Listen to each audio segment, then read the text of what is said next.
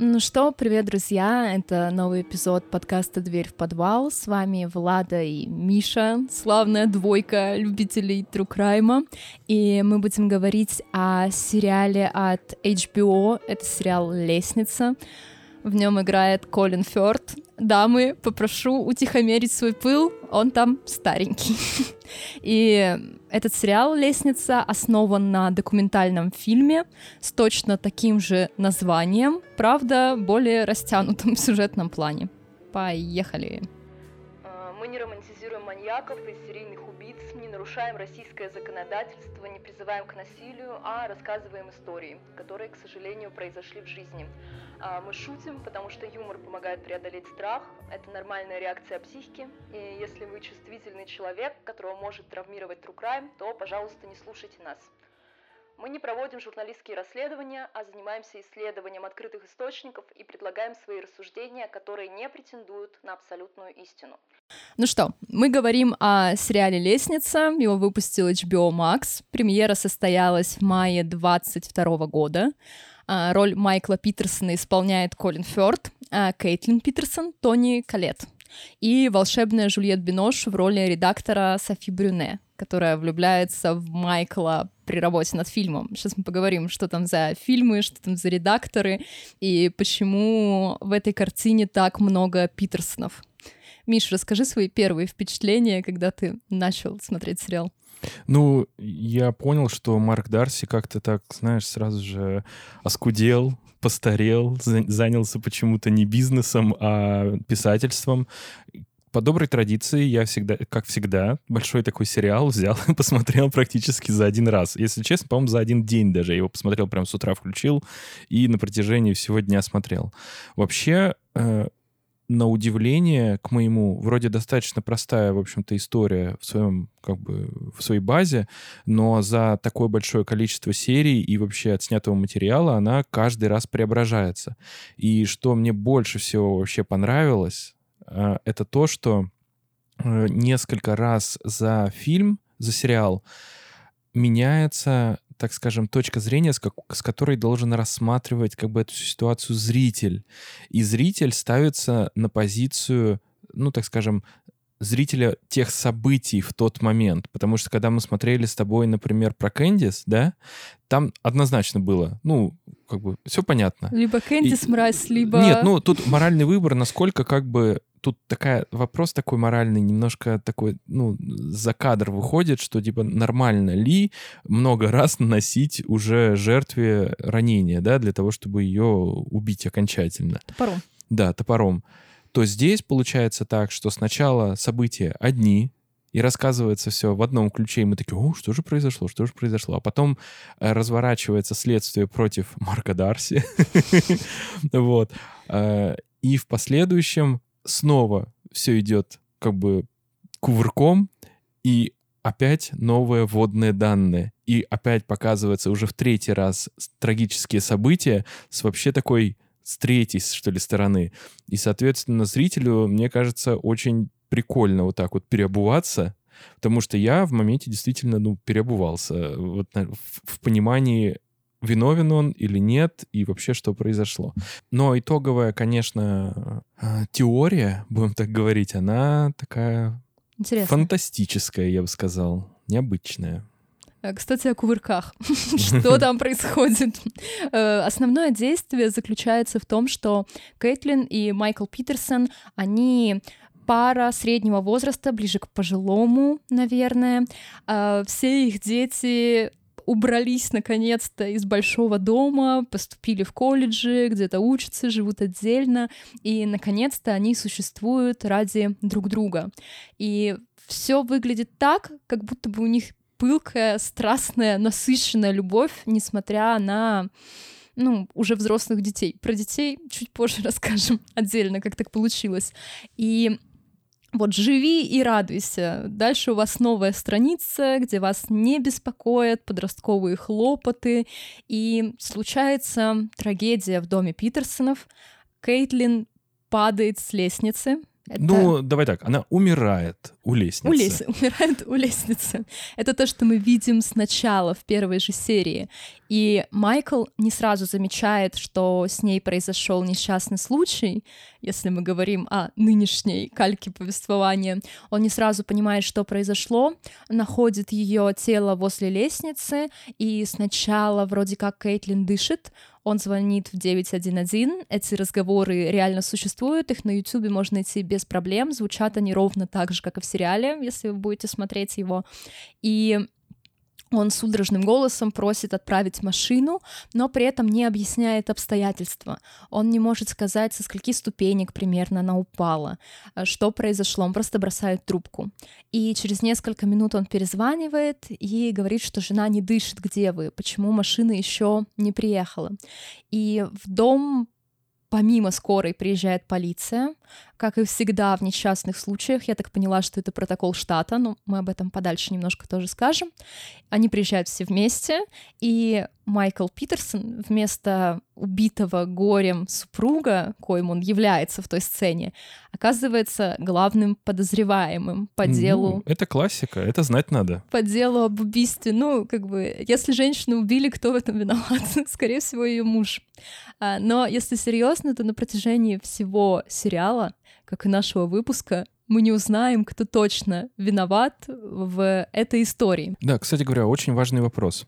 А, образ а, вот этого Колина Ферта с чем у тебя ассоциируется? Потому что когда, ну вот так скажем, в мою жизнь он вошел как актер, да, он у меня как у любого бумера, он ассоциируется, во-первых, с мистером Дарси из «Гордости и предубеждения». Сто процентов. А потом с Марком Дарси из Брид... Брид... «Дневник Бриджит Джонс». Да, поэтому если я его так называю, то у меня просто наскомину набил, и он у меня больше ни с кем не ассоциируется.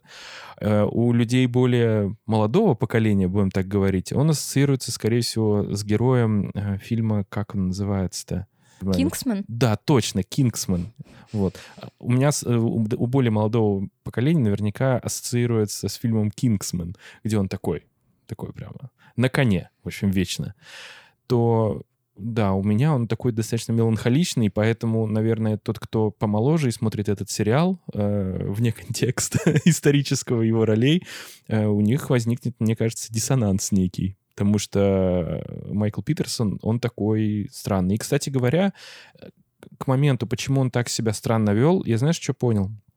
Там очень классно поставлена сцена, где она еще вроде бы дышит, да, а, его жена, но как бы уже при смерти. И он к ней обращается, что-то пытается как бы ей помочь, и он понимает, что она вообще не в себе. То есть она вроде еще подает признаки жизни, но не такие, знаешь, как после травмы, где ты кричишь, орешь там, или ты теряешь сознание, и тебе нужно помочь, а как будто бы вообще другой человек. Поэтому вот это вот отстранение некое, э, которое и вызвало бурю эмоций у зрителей, что типа, как так, что он бросил трубку, там, я бы по-другому поступил. Он на самом деле, я думаю, что когда жену свою увидел еще живой, что она подавала признаки жизни, пыталась что-то делать, но вообще невразумительное, он на самом деле от страха обделался, я думаю. И из-за того, что этот человек уже на жену, на его, так скажем, никак не походил, я думаю, что по им, именно так вот он и поступил. Ну, мне кажется, это еще стрессовое, шоковое состояние. Ну, естественно. Но давайте будем так. И в сериале развивается несколько линий, э, как могли на самом деле произойти события. А, первый вариант и вариант, которого будет придерживаться обвинение, это то, что Майкл Питерсон убил свою жену и пытался замаскировать все это под несчастный случай не особо удачно. А вторая версия как бы защиты, линии защиты, в том, что Майкл Питерсон не виновен в смерти жены, и он действительно обнаружил ее тело, возможно, слишком поздно, потому что он не слышал падения, и он не причастен к ее смерти. Третья версия самая интересная. Ну, она основывается на второй, по сути, просто... Дополняет ее. Да, дополняет ее скорее. Это версия с совами, потому что Вы не ослышались. совы не то, чем кажется. Про все эти три линии мы обсудим, наверное, уже по ходу истории, а ну, пока да. что про сам сериал. Что еще мне кажется сложным для российского восприятия количество детей — и кем являются эти дети. Потому что у нас есть пять человек в возрасте 18 плюс, и каждый из них, сыновья и дочери, называют Майкла и Кейтлин мама и папа. Дело в том, что общих детей у Кейтлин и Майкла не было ни в жизни, ни в сериале, и таким образом это все пасынки, сводные, Падчерицы. падчерицы, сводные сестры и братья. А, Мне кажется, это затрудняет восприятие. По крайней мере, я сначала путалась. Я такая, что за дети? Ну, вообще это интересно, потому что должны одни быть на стороне одного родителя, другие на другой, на стороне другого. Но у них не совсем сходится. Вот именно, это, самое позиция. интересное. И у сериала нелинейный монтаж, поэтому сцены с живой Кейтлин, с их семейными праздниками, их отношениями между собой, они тоже включены в повествование. Есть судебный процесс, как судили Майкла Питерсона и его адвокат. Адвокат у него клевый. Я прям подумала, что если бы у нас такие адвокаты были, я бы тоже хотела быть адвокатом. Но наши обе с тобой профессии как-то Меркнут, да, на фоне образов из сериалов. А, Третья линия — это французский документальный фильм, который приехали снимать режиссер, продюсер и их команда к Майклу Питерсону. И это полностью реальная история, потому что а, вышел одноименный документальный фильм «Лестница». В России его перевели как «Подозрение», и у меня случилось недоразумение в этот момент. Потому что я посмотрела «Лестницу», я А он знала, как, что... э, извиняюсь, я тебя прерву, а он как в, анг- в английском звучит? Stairs? Или как? А что тогда не взгляды? Что-нибудь такое? Ну, он прям дословно как и сериал звучит. Никакой разницы нет. Но подозрение. И в чем было мое недоразумение? Я посмотрела сериал, знала, что есть документальный фильм, и понимала, что мне его нужно будет осилить тоже, чтобы подготовить конспект. Я начала искать.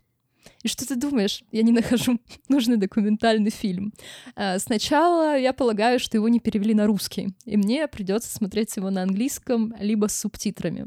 А, Внимание, у документального фильма 12 серий, больше, чем у HBO Max. Оказалось, что то, что Google постоянно кидает мне какой-то фильм подозрения, и есть нужный мне документальный фильм «Лестница». Права на него купил Netflix, кстати, и показывает его в полном формате. То есть вот эти 12 серий — это уже итоговый вариант работы, потому что изначально «Лестница» вышла как восьмисерийный французский документальный фильм. Над документальным фильмом работала команда режиссера Жана Ксавье де Листрада. Ты знаешь, что значит «де» во французских Нет. фамилиях? Аристократический род. О, Вот. Потому что есть Симона де Бавуар. понятно. Ее батя, кстати, вложился в Николая II. Угадайте, кто сделал самые плохие ставки вообще в истории. И э, впервые документалка вышла в 2004 году. В сериал документальный фильм сильно прорывается, потому что отдельные сцены мы видим в режиссерской оптике. Мы видим, как Майкл Питерсон и его дети общаются на камеру. Э, Мы тоже включены в эту историю с работой над документальным фильмом. И да, редактор документального фильма, э, которая занимается монтажом и выстраивает вот эту общую повествовательную линию, влюбляется в нашего с вами Майкла, который, возможно, возможно, убил свою жену. И, возможно, мистер Дарси. Мистер Дарси, он на сто процентов. И ответа на вопрос, виноват ли Майкл Питерсон, мы не получим ни в сериале, ни в документальном фильме, не исходя из реальной истории. Предлагаем вам подумать самим. У меня, кстати, есть ответ, который, который я сформулировала для себя в этом аспекте, но, наверное, об этом уже в рамках истории. А, Кстати, да, мы будем иметь дело с одним убийством, точнее, с одним, с двумя возможными убийствами. Вот так мы это сформулируем. Э, серии нет, прям громких кровавых подробностей тоже нет. Это не стрельба в Мэне, которая случилась в конце октября. Э, Тем не менее, мне кажется, что сюжет, если можно так сформулировать, и семейная история, они крайне насыщенные. И я, когда с этим делом разбиралась, я думала, что в нем также интересно копаться, когда мы имеем какую-то большую серию и рассказываем о страшном маньяке. И еще все эти люди кажутся э, какими-то близкими, как будто они могут быть вашими соседями. Вот когда вы про, не знаю, Теда Банди слушаете, вы прям не ожидаете, что он какой-то повседневный человек. А тут семья не самая типичная, но вроде как благополучная, понятная, существующая в любом таком городе. Ну что, начнем с семьи Питерсонов, чтобы разобраться. Э, я, честно, пока смотрела документалку, составляла себе их семейное древо. Там есть момент в фильме, когда они делают не паутинку, а расставляют фотографии в семейных взаимоотношениях. Я погрузилась в то, что там происходит. И это позволит нам познакомиться с действующими лицами, потому что действующих лиц будет много, большая семья. А, Майкл Питерсон и его первая жена Петти а, поженились в 66 году. Петти в этой истории тоже будет играть присутствующую роль. Она приедет поддержать своего бывшего мужа из Германии. Собственно, пара переехала из США в Германию, потому что Пэтти работала учительницей и была привязана вооруженным силам США. А вы помните, что американский контингент присутствовал в Германии после Второй мировой войны. Там у Майкла и Пэтти родились два сына — Клейтон и Тот. А, Майкл при этом был капитаном морской пехоты в отставке. В Германии семья напоминаем, муж, жена, двое детей, познакомились э, с другой парой. Эм, Майкл подружился с Джорджем Редклиффом, тоже капитаном ВВС. Ну, они оба военные, оба американцы. Знаете, это уже повод сойтись, если вы находитесь в Германии. А его жена Элизабет работала вместе, работала вместе с Петти в колледже. И у Джорджа и Лиз были две дочери — Маргарет и Марта. То есть две семейные пары, по двое детей, мальчики и девочки. И вскоре после рождения Марты, то есть младшей дочери, э, Джордж умер при вторжении в Гренаду в 83 году. Uh-huh. Это, если я не ошибаюсь, Карибский uh-huh. бассейн. А, в 85-м умирает и сама Элизабет. После смерти обоих родителей Майкл и Пэтси удочерили Маргарет и Марту, потому что скончавшиеся супруги указали их в качестве опекунов в завещании. То есть у них было завещание, я думаю, это нормально, когда ты военный. Ну да, но это нужно сказать, что это право было, а не, так скажем, обязанность. Это да, не значит, да. что как, какой-то забулдыга, если умрет и напишет завещание, что он вам передает опекунство, вы теперь обязаны нянчиться с его чадом. Да, это все в поле рекомендаций, и Пэтти с Майклом хотят забрать девочек наверное, это характеризует их как хороших людей, потому что представьте, у вас своих двое детей, и еще четверо, и все они, ну, примерно одного возраста. Конечно, там. оставишь Германию, они там вырастят своих этих Гитлер-Югендов. И из-за проблем в семье Майкл, отец семейства, возвращается в США. И пока что все его дети, то есть это Клейтон, Тодд, Маргарет и Марта остаются вместе с Пэтти в Германии. Пэтти, наверное, была ему крайне благодарна за этот подарок с четырьмя детьми.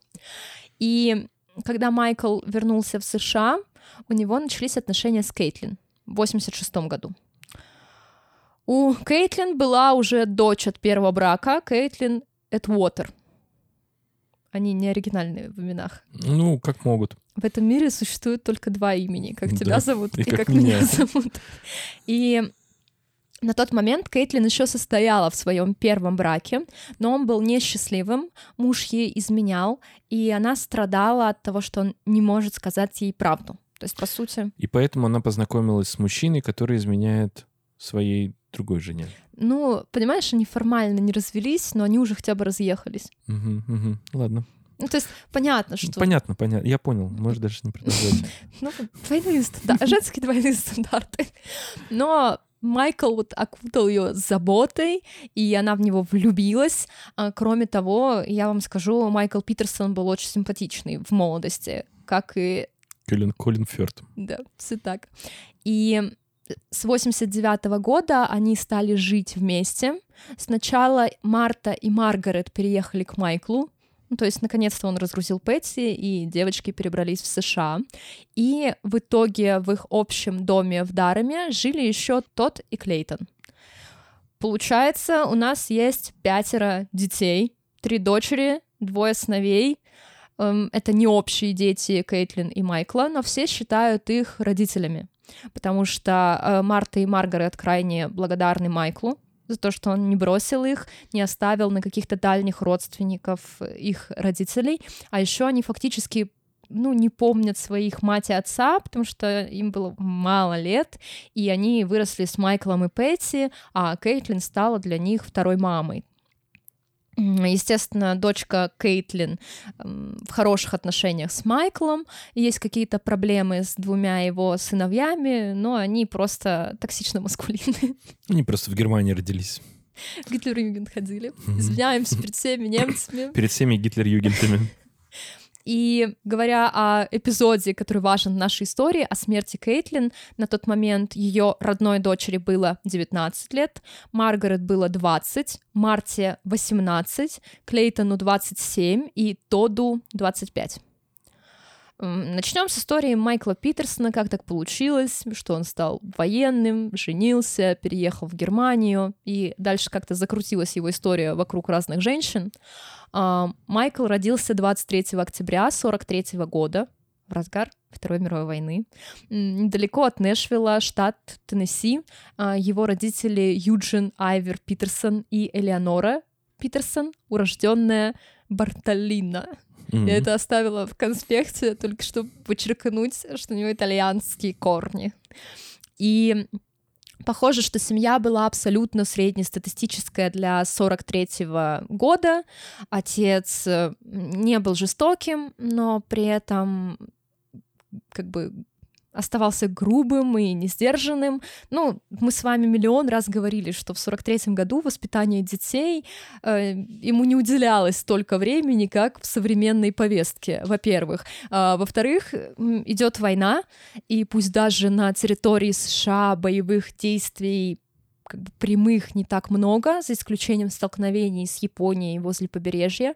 Тем не менее, ну, люди чувствуют это давление и находятся внутри такого общемирового кризиса. Известно, что отец применял физическую силу в отношении мальчика, но не был каким-то садистом или изувером. А, мама была тихой, спокойной женщиной, старалась его поддерживать, и каких-то экстра негативных воспоминаний у него о детстве нет. Там будет история про, классическую музыку, что его отец не считал классическую музыку источником наслаждения, а мама позволяла ему слушать, и когда отец выключал радио, она возобновляла представляла как бы, трансляцию. А, Майкл окончил университет Дьюка со степенью бакалавра политологии. Это все тот же Дарем, штат Северная Каролина. И во время учебы молодой человек был президентом братства Сигма Ню и редактором студенческой газеты Chronicle с 64 по 65 год. То есть он Сигмой был. Сигма Мейл. Он отправлял Сигмы. Он был Сигмой и отправлял нюцы. Нюцы кому-то. Э, то есть мы понимаем, что у него достаточно успешная социальная жизнь, потому что братство в колледже в США... Ну как-то все, все по, по уму, в общем, у него. Да, идет хорошей дорожкой. Выбрал политологию, возглавляет братство, занимается журналистикой. Нормальная, активная жизнь, мне кажется, такого парня в колледже. Никаких криминальных эпизодов в связи с ним не возникает. А, после окончания университета он устроился в Министерство обороны США, но при этом занимал должность гражданского специалиста, то есть он не был военным проводил всякие социологические исследования, в том числе он изучал вопрос, связанный с поддержкой войны во Вьетнаме. Ну, это важный, важный момент, важный нюанс в истории Министерства обороны США, поскольку массовые протесты, все эти хиппи и лето любви э, должны были замолчать, чтобы США устраивала демократию там, где оно считает нужным. И Майкл подбирал аргументы «за» и смотрел, как общественное мнение меняется в отношении этой проблемы так себе должность. Ну, в общем, кремлебот, что говорить. Кремлебот времен Вьетнамской войны. Но будем честны, он сам проникся этой историей. Почему опасно вступать на скользкую дорожку э, пропаганды? Потому что вы сами можете купиться на нее. Да, вы не, не можете, а вы обязательно купитесь, я вам больше скажу. Как, П... как участник таких событий вам говорю. Этот факт, Миша, мы пока не раскроем. Слушайте нас на протяжении 20 следующих сезонов. И может быть. Да, расскажу, как я работал кремлеботом. Такие эпизоды случались. А, в 66 году Питерсон пож- поженился. А, Питерсон женился на Петти, учительнице начальной школы на авиабазе Рейн-Майн в Графенхаузене, ФРГ. А, В 68 году, преисполнившись своими гражданскими чувствами, Майкл поступил в корпус морской пехоты и участвовал в Вьетнамской войне. То есть все, что Коппола снял, наверное, с ним так или иначе происходило. А, В 1971 году мужчина получил почетное увольнение в звании капитана, дослужился до капитана, и так как он попал в аварию и был серьезно ранен. Мы обращаем ваше внимание, что Майкл был серьезно ранен во время ДТП. Но он, будучи военным, исполняя военный долг, получил ранение. Возможно, что он ехал на машине, его обстреливали гуки, понимаешь? Могло быть и такое, правильно? Ну, да, это в Германии, правда, было, но не суть. Все, немножко не Ну, какие-нибудь террористические, да, немецкие подпольные организации. Может, он уходил от погони, на самом деле, и не мог рассказывать об этом. А может быть, он просто вез бумажки какие-нибудь или кофе развозил, в общем, случайно в столб впаялся. Такое тоже может быть. Да, просто если вы работаете военным, получаете травму даже ну, в ДТП, то вы имеете право на почетную пенсию. Это нормальные социальные гарантии, кстати. Вот пацанов почет, время течет. Майкл будет заявлять... Я пыталась выдержать натиск остроумия. Э, Позднее Майкл будет заявлять, что он получил ранение именно во время боя, и якобы ему дали медаль «Пурпурное сердце». «Пурпурное сердце» — это почетная награда в США, вызывающая уважение. Все перед тобой преклоняют колено, наверное, когда ты заходишь. Не знаю. Ну, вообще культура, так скажем, уважения к вооруженным силам в США намного больше, чем у нас, потому что у нас многие военных так, ну, не очень сильно и уважают, по большому-то счету. Не в разрезе каких-то событий сейчас политизированных, а в целом на протяжении вот всей моей жизни никакого пиетета к вооруженным силам не было. То если посмотреть э, какие-нибудь фильмы США, там, не знаю, документалки, вообще просто какие-то влоги, то там очень распространенное такое выражение, типа «спасибо за вашу службу». Вот, поэтому, да, как бы поддержка и уважение к вооруженным силам в США определенно вообще имеет огромную роль. Потому что, мне кажется, у нас есть только в контексте ветеранов Великой Отечественной войны, которых с каждым годом все меньше, и это крайне пожилые люди. А дальше идет Афганистан, чеченская кампания. Нынешние события мы не затрагиваем, когда сами по себе военные кампании как будто стерты из истории России, и чеченских ветеранов, знаете, не приглашают в школы рассказывать о том, что с ними происходило. Хотя война на Кавказе была крайне жестока и затронула большое количество молодых людей в начале 2000-х. У нас э, со школы парень после 11 класса отправился на срочную службу, ну, в армию. Не поступаешь в ВУЗ, идешь в армию. И он оказался в Чечне и погиб в Чечне. И гроб выставляли у нас на первом этаже в школе. И мемориальную табличку повесили. Как-то я это сильно запомнила, эту эмоцию. Вернемся к пурпурному сердцу. Э, Награда выдается погибшим или получившим ранение в результате действий противника, и она вручается с 1932 года. То есть военные, которые служили во Второй мировой войне, они уже получали пурпурное сердце. То есть это прям вышка. Ну, какая-то она, э, получается, коннотация какая-то есть у э, так скажем, населения, что это примерно одно и то же. В общем, герой, э, как это, Второй мировой войны, какой-нибудь ветеран и герой Вьетнама, вот примерно вот в од- одного поля ягоды. При этом мы с вами должны понимать, что в США тоже разнородное общество, и множество людей были включены в мирные протесты, не только мирные, против военных действий, которые устраивала страна а, во время вот этого периода холодной войны и после теракта 11 сентября. Но общий градус по больнице заключается в том, что пурпурное сердце вызывает уважение. О награде чуть-чуть попозже, но запомните, у нас есть ДТП, пурпурное сердце. Как так случилось, не знаем. И почет. А, Майкл вернулся со службы в Германию, потому что жена его работает, пристроена к Министерству тоже обороны, и они образцовая семья. А, после он написал три романа, которые так или иначе основаны на его вьетнамском опыте. То есть он использовал э, военную оптику для создания художественных произведений. Их качество мы не беремся оценивать, но полагаем, что, скорее всего, Майкл Питерсон ну, графоманил. Графоманил, ну и вообще это достаточно популярный жанр. Например, один из самых известных таких э, писателей, который пишет на военную тематику, это, по-моему, Том Клэнси, да? Ну, короче говоря, есть такой писак. Он у нас не очень популярный, его знают только люди, которые в компьютерные игры играют, потому что по мотивам его книг, получается, создано огромное количество популярных игр. А, а на родине, в США, Том Клэнси, это, знаешь, ну, типа как Стивен Кинг, вот такого же в одном ряду практически стоит. Мне кажется, это еще такой опыт из, первого, из первых рук. И Да, даже да, если конечно. это не совсем качественная там литература, Ну, и там описывается еще так, что они такие бравые, крутые профессионалы, там, ух. конечно, мало кто из них э, писал бы о том, что они проводят бессмысленные действия на Да, что территории зна- чужой страны. Или знаешь, что они как, как э, видеоролик, знаешь, есть такой смешной, где вооруженные силы, там какие-то боевой отряд пытается выломать дверь, с ноги его выносит, а потом из этой двери оказывается, что она открывается в обратной сторону, и человек выходит. А, Я честно скажу, я осуждаю вторжение во Вьетнам, поэтому мне тяжело говорить о Майкле Питерсоне. Да ладно, было и было, что делать-то? Романы, которые создал Питерсон, это «Бессмертный враг», наверное.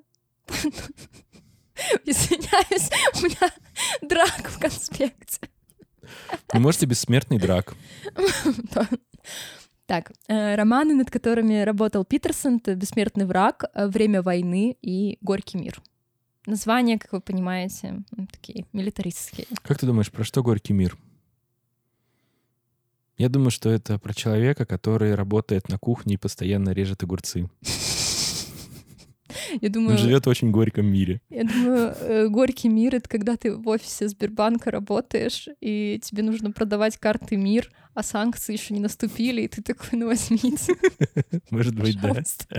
Что у всех есть карты платежной системы МИР. Позднее вместе с журналистом Майкл опубликует еще несколько книг. Это «Чарли в двух ботинках», «Морские пехотинцы любви». Да, вот этот роман я почитала, о чем там. И «Операция «Сломанный тростник». Э, Если вы понимаете, о чем я. да. Сначала у вас «Морские пехотинцы любви», а потом «Операция «Сломанный тростник». Э, В соавторстве с Артуром Бойдом.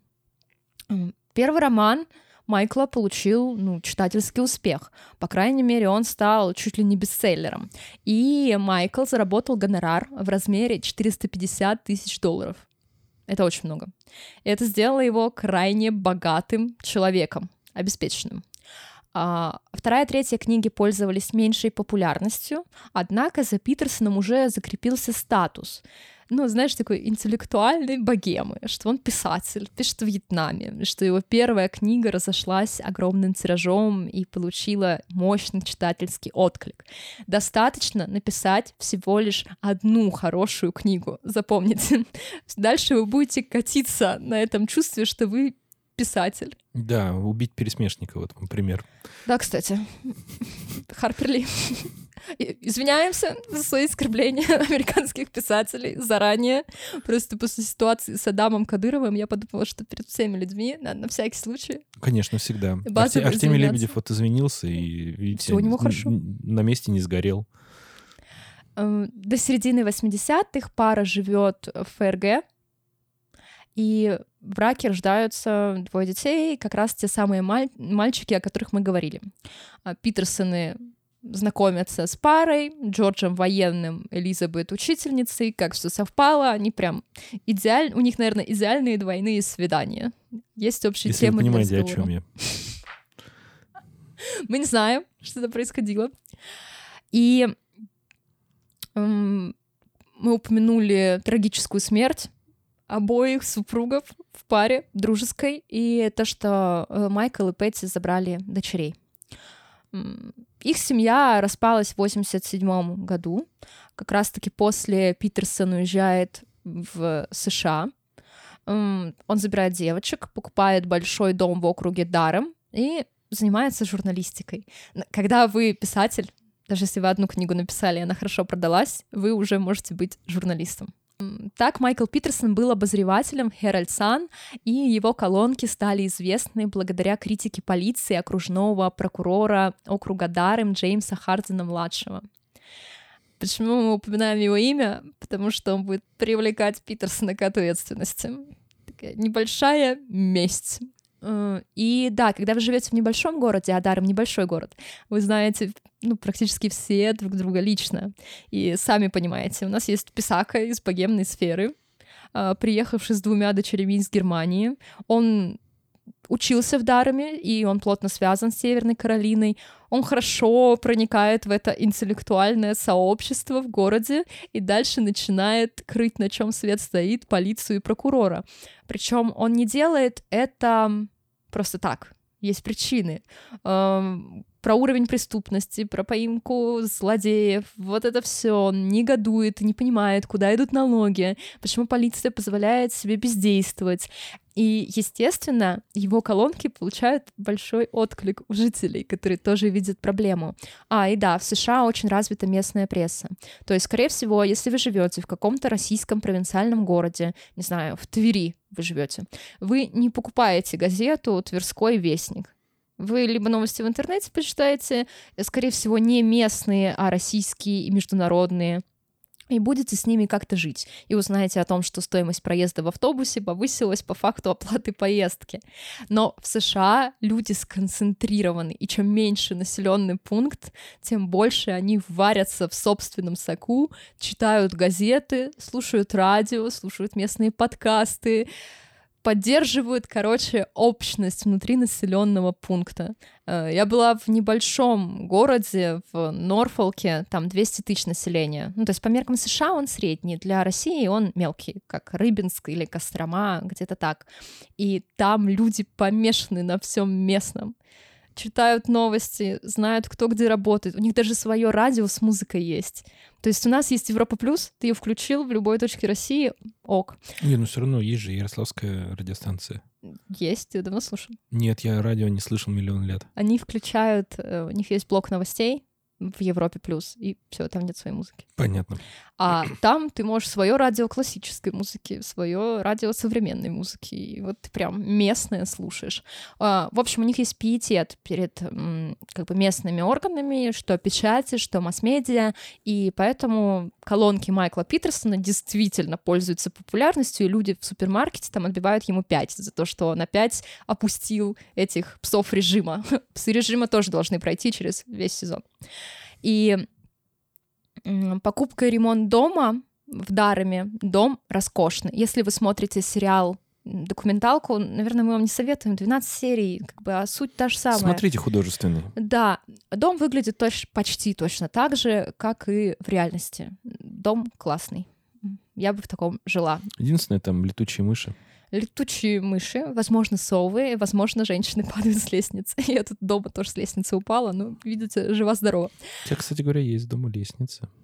Да. У Паши есть шанс стать маньяком лестницей. Угу. Но для этого надо убить не одну женщину на лестнице. Ну, у него есть шансы. И дом роскошный, пришлось потратить много денег, даже учитывая кредитную политику в США, и это сильно пошатнуло бюджет Майкла, и поэтому какое-то время они жили на военную пенсию.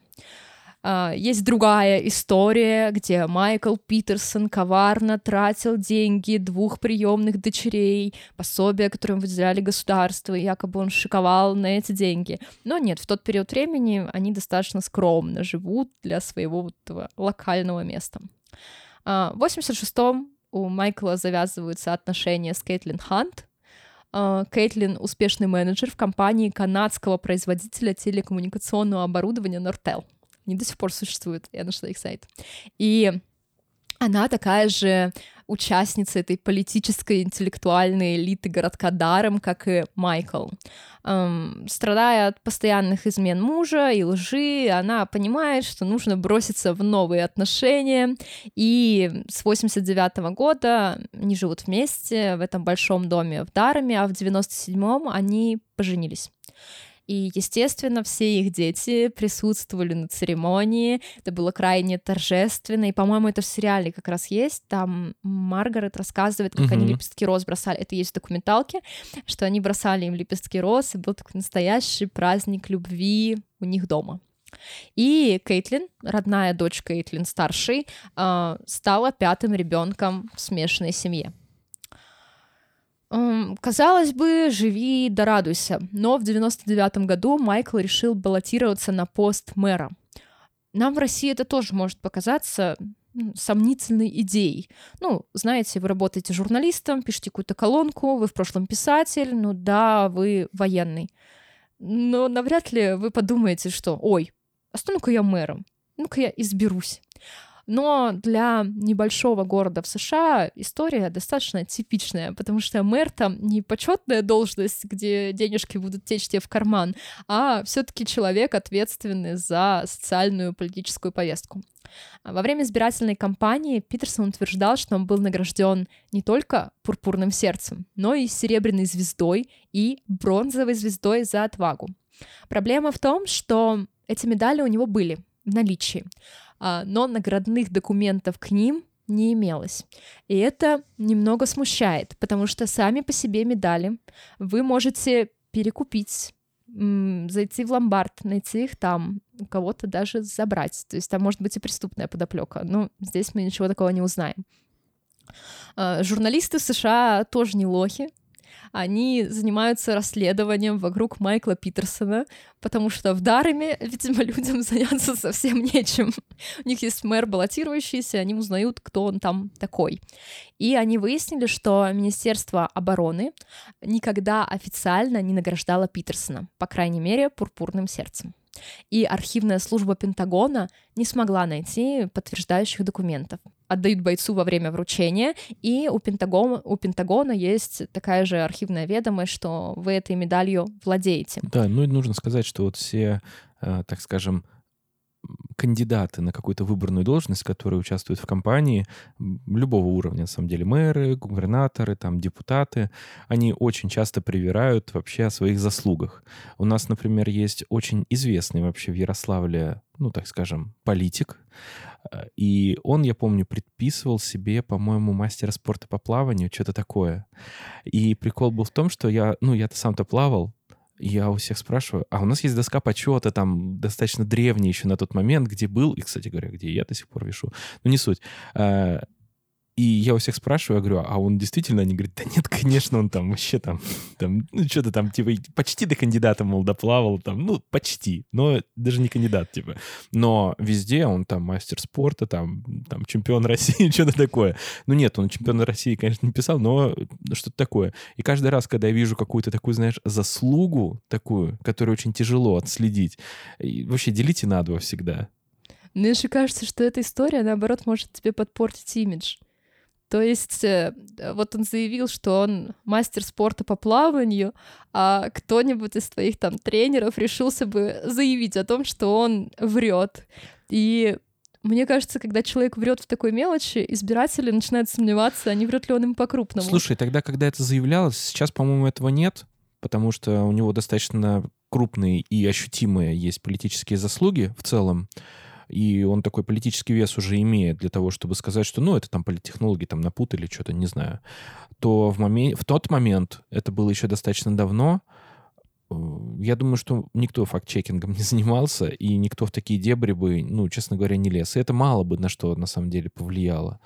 И, насколько я помню, у него сильной политической конкуренции не было. Но я просто говорю как факт, Просто знаете. Люди врут. Люди врут вам, особенно во всяких этих избирательных бюллетенях, кампаниях. Да. Говорят, что они клевые. Да даже батя врет, когда говорит, что я там в твои 15 уже там работал, там да. что-то еще делал. Кстати, мой батя работал. Но у него другая, у него другая жизненная ситуация.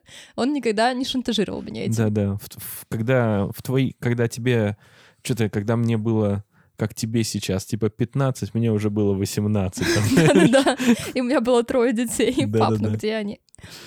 Э, вот Майкл Питерсон врал, но для него это все не прошло мимо, как для мастера спорта по плаванию из Ярославля, псевдо. Эм, оказалось, что Майкл получил травмы в ДТП в Окинаве, а не во время боевых действий. То есть после Вьетнама его перекинули в Японию, потому что американский контингент после Второй мировой войны должен быть повсюду. В Окинаве он попал в ДТП в рабочее время. Мы уж ехал не за, знаем. шу- за суши, ехал. Суси. Суси-бар. А, уж не знаем, при каких обстоятельствах. И после он уже вернулся в Германию и вышел на пенсию. И это не какой-то позорный факт. Ну, то есть Ну, случилось, случилось. это обычное происшествие во время службы. Он Может, он от, от Якудзы убежал. да. И он все равно военный. Но он врал про пурпурное сердце и про свои ранения. Еще такой нюанс, он врал не только во время избирательной кампании, да, и журналистам. Это еще ну, там, попытка выстроить политический имидж. Он врал своим близким, потому что его родные тоже не знали, когда его ранили. Ну, кроме Пэти, я так подозреваю, его первой жены. У них, кстати, вообще хорошие отношения. Это- об этом тоже подальше расскажем. И получается, что для небольшого города такой политический скандал стал крайне обсуждаемым и интересным. Ну, у вас сплетней не так много, как бы кого еще обсасывать, а вот Майкл Питерсон очень знатно обделался. И м, известно, что Ник Галифианакис, Не тот самый, нет, не тот самый. Сенатор и известный юрист, который дружил с Майклом больше 25 лет, разорвал с ним отношения после обнародования достоверных фактов. Да, потому что тот не согласился прийти к нему на шоу между двумя папоротниками, да? Того звали Зак, кстати говоря. А, Дело в том, что Ник Галифианакис, он был настоящим военным, он получил, ну, Майкл Питерсон тоже был настоящим военным, Но не, не настолько настоящим. но не настолько настоящим, как Галифианакис. И Галифианакис получил ранение во время боевых действий, он испытывал сильный пиетет перед ветеранами, ранеными ветеранами, и то, что Питерсон врал ему на протяжении жизни, 25 лет взаимоотношений, заставило его горько призадуматься о человеке. Но, с другой стороны, я уверен, что он там один раз или два рассказал ему об этом. Ну, рассказал и рассказал. И а, так сильно разрывать отношения можно, наверное, если ты каждый день говоришь, типа, помнишь про травму? Что-нибудь Я такое. пурпурное сердце А я помню. Я думаю, что он хвастался им, и в конечном итоге это и ударило по Майклу. Ну, может быть, да. Короче, жизнь жестока, но Питерсон не сдается. Он в следующем году выдвигает свою кандидатуру на выборы в Совет округа. Дальше будет стата из книги Ракитина «Загадочные преступления прошлого». Я не могла ее пропустить. Это дословно из книги. Мы ориентировались на другие источники. Логично, что на англоязычные в данном контексте. Но Ракитин говорит про Майкла Питерсона следующее. Про таких людей в России говорят обосранный, но не побежденный. Неплохо. Конечно, Питерсон проиграл. У него уже не было никакой политической репутации. Никто ему не доверял. И даже если он говорил правду и хотел следовать своим обещаниям, улучшить жизнь горожан даром, а вот это все, оно нивелировалось на фоне его большой маленькой лжи.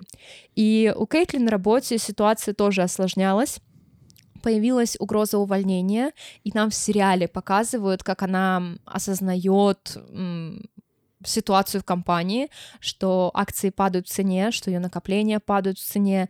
Ну, как бы Такое случается, если вы работаете в частном бизнесе, в частных продажах, э, на руководящей должности. Да, поэтому ваши активы нужно всегда диверсифицировать. Все, правильно. И при этом, по сути, именно Кейтлин содержала большой дом, трех дочерей, которые оставались еще там и были к нему привязаны. Ну, кто-то из них уже поступил в колледж, но тем не менее им нужны были деньги. В США нет бесплатного образования, можете только стипендию получить, и все. И еще Майкл и Кейтлин вели очень тусовочную жизнь. Они постоянно со всеми общались, организовывали вечеринки. В сериале тоже это нашло свое отражение. Э, Барбекю, званые обеды, ужины. Кейтлин тянула все на себе, по сути, и для нее угроза увольнения действительно была страшной. Это не то, что, ой, посижу дома на финансовую подушку два месяца, а потом найду что-нибудь другое. Нет, вся огромная семья завязана на ней, дом завязан на ней, и она мать-героиня.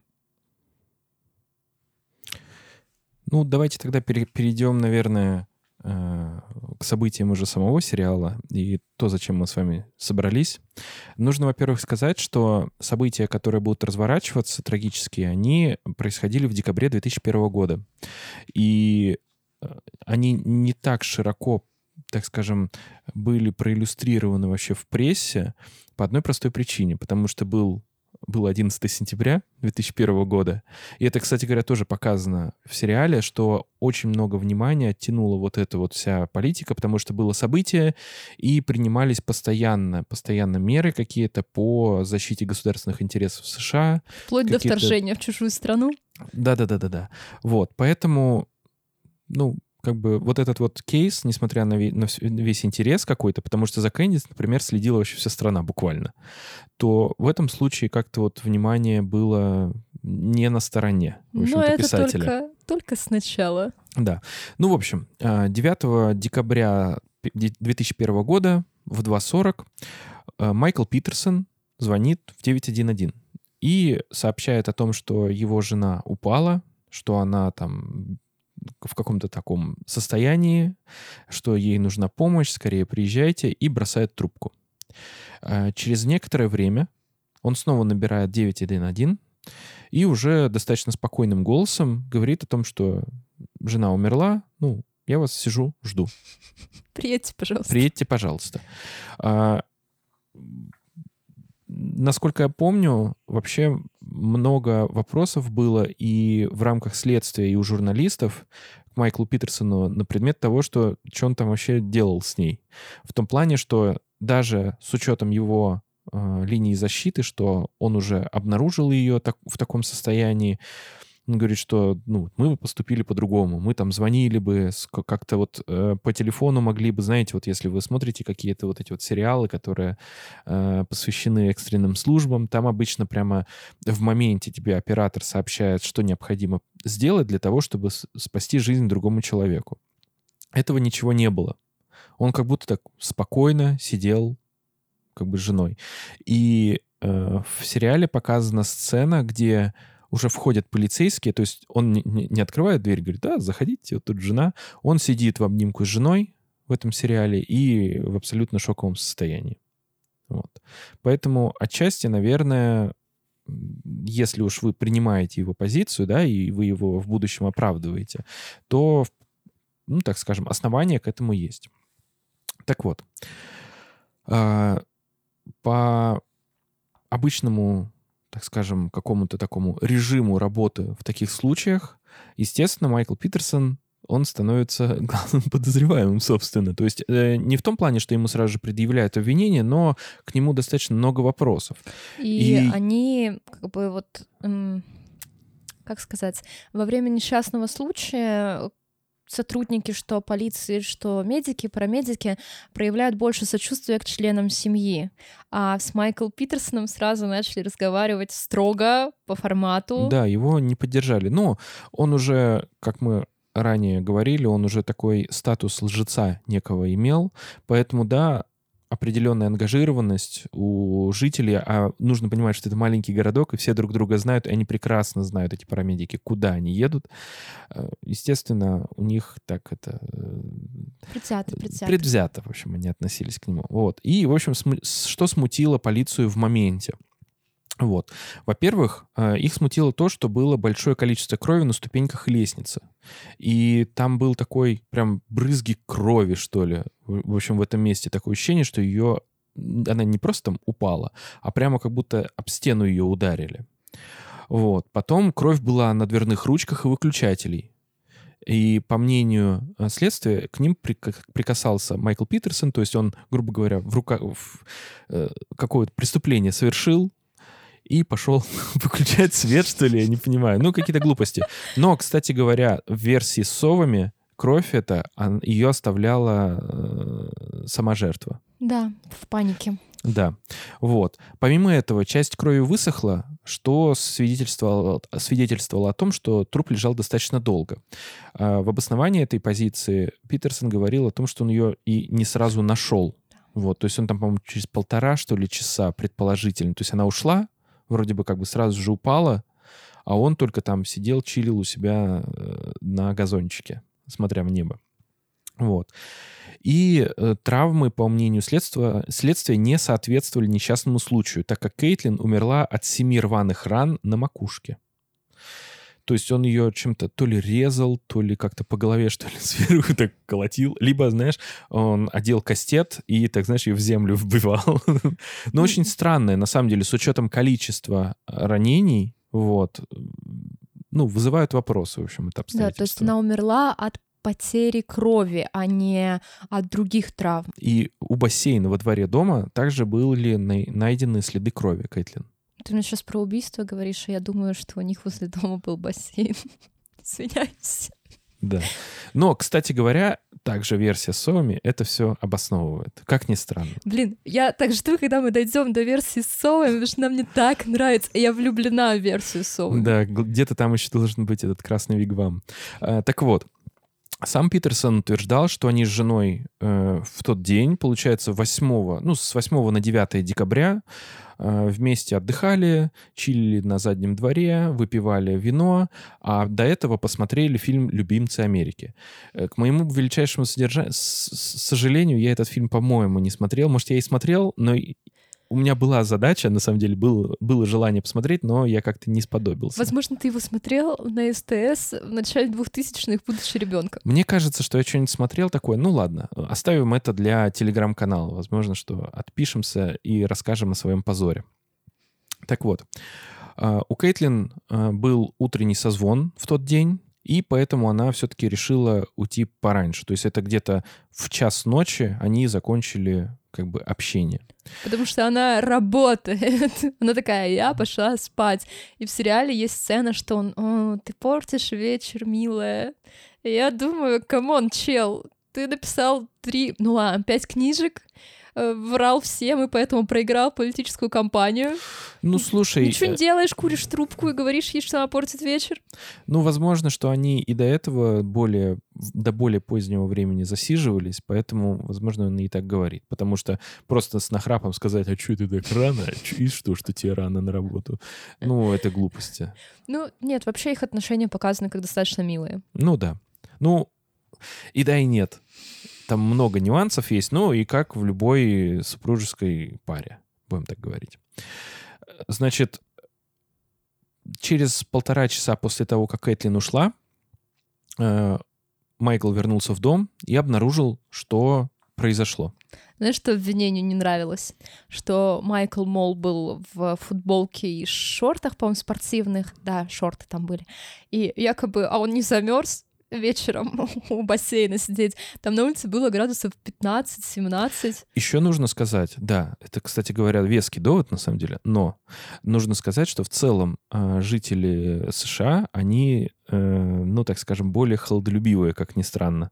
То есть для них низкая температура не то же самое, что для нас. То есть 15 градусов ходить в легкой одежде какой-нибудь, но это разве что, знаешь, первые мартовские теплые дни. Возможно, Когда это... ты едешь в автобусе в пуховике, э, а рядом да. подростки в футболках. Да-да-да. Но у них, в принципе, нормально ходить достаточно холодно одевшись, потому что они в целом, ну, не могу сказать, закаливают специально, но вообще э, дети у них с младших лет, они достаточно таком в холодном, что ли, климате как-то вот. Не, не в холодном климате, а при холодной темпера... температуре вообще существуют.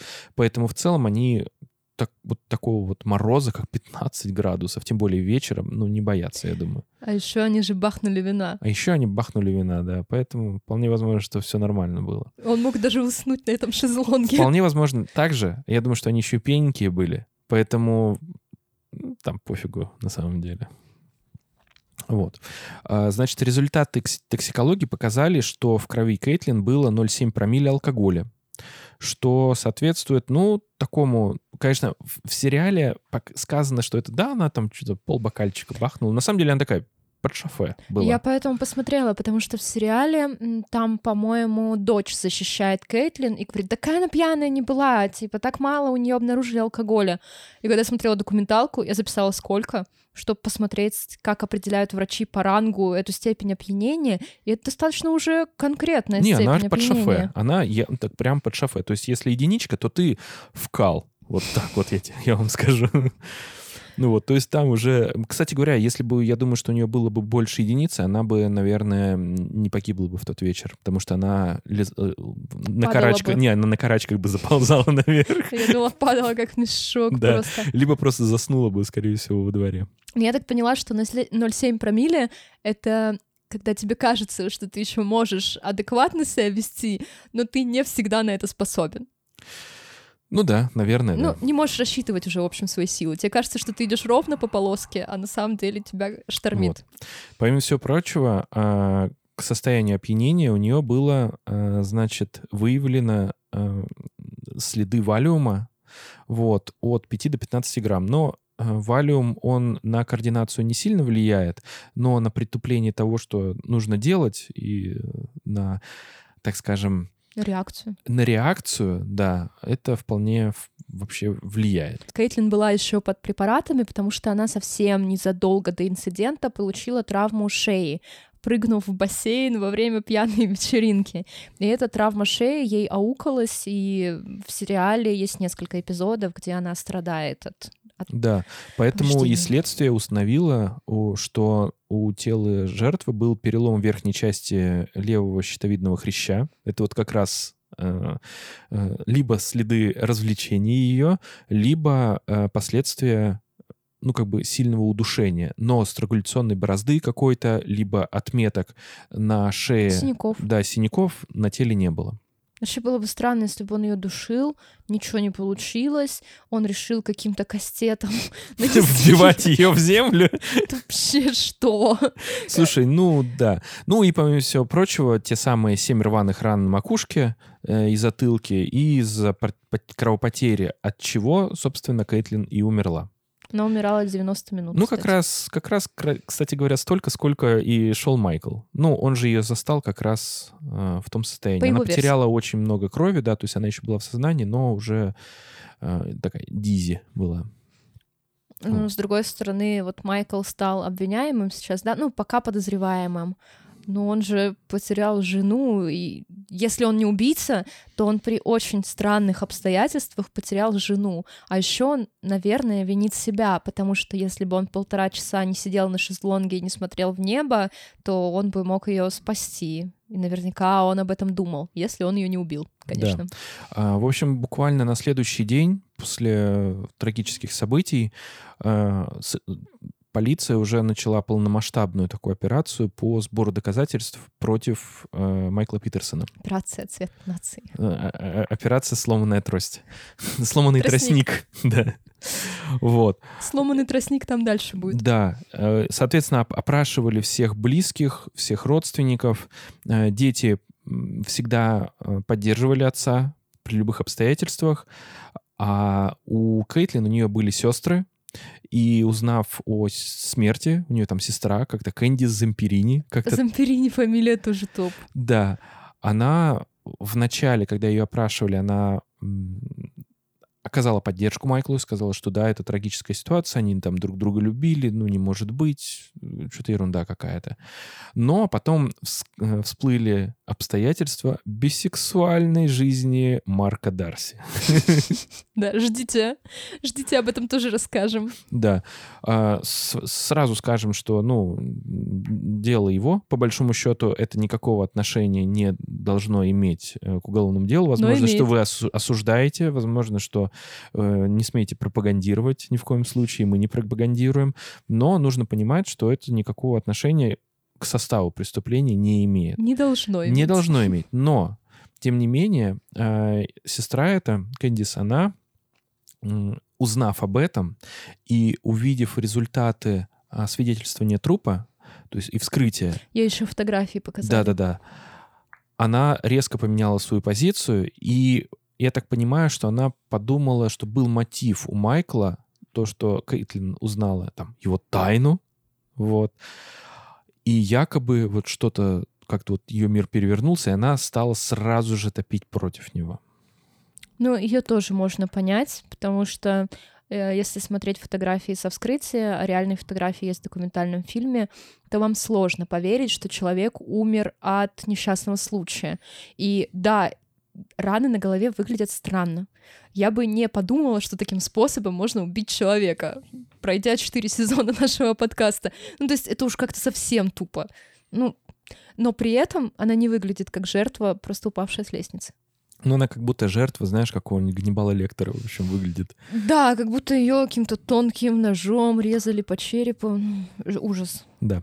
А, Майкл Питерсон нанял очень крутого адвоката Дэвида Рудольфа, о, мне так нравится. У него такая жизнь крутая. Да. Ну, в общем, он такой fancy-адвокат, который э, сам проводит, э, сам заказывает экспертизы все, э, не доверяет никаким материалам следствия, сам все делает. Это достаточно хорошая вообще практика, но по меркам США крайне дорогая. Потому что, чтобы привлечь специалиста, который был бы не ангажирован, во-первых, то есть это какая-то частная экспертная организация, а во-вторых, как бы делал именно то, что ты как бы хочешь, и ну, как бы то, что тебе было бы только исключительно полезно, то есть какие-то связи должны быть, ну, нужно, конечно, отдать должное, в общем-то, адвокату, он действительно наверняка спец.